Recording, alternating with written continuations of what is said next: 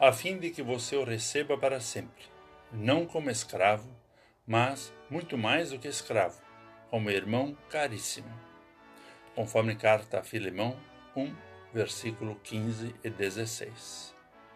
Olá, querido amigo da Meditação Diária Castelo Forte 2022, dia 4 de setembro. Hoje vou ler o texto de Günther Karl Fritz Wermann, com o título O Amor que Liberta. O amor de que o texto fala não escraviza o próximo nem o oprime. Muito antes, trata-o como irmão caríssimo. Que amor deve ser esse? Só pode ser de outro mundo. Realmente é, pois foi comprado pelo sangue de Jesus Cristo. Esse amor, testemunhado pelo apóstolo Paulo, alcançou o escravo Onésimo que havia fugido do respeitado cristão Filemão.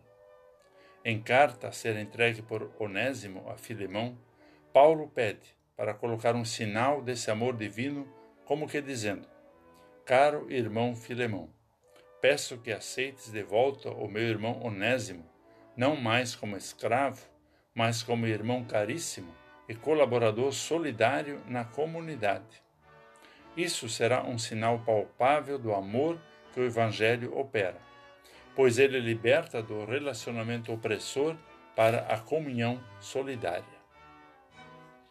Embora no Brasil a escravatura tenha sido abolida em 1888, continuam relacionamentos exploradores em nosso país e no mundo afora. Há muita desigualdade social, econômica, cultural e racial entre pessoas e povos. Por isso, esperançamos por novos céus e nova terra, nos quais impera a justiça. Esperançar não significa ficar esperando de braços cruzados, mas significa perceber e colocar sinais concretos daquele amor caríssimo que redunda em comunhão solidária. Que tal convidar a diarista para almoçar conosco, ou patrões compartilharem parte de seus lucros com os funcionários?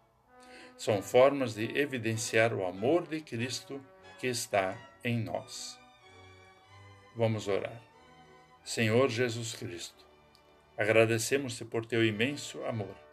Liberta-nos dos relacionamentos opressores. Que teu amor nos faça perceber e colocar sinais concretos de comunhão solidária para tua glória, a bênção de muitos e nossa alegria. Amém. Aqui foi Vigan Decker Jr. com a mensagem do dia.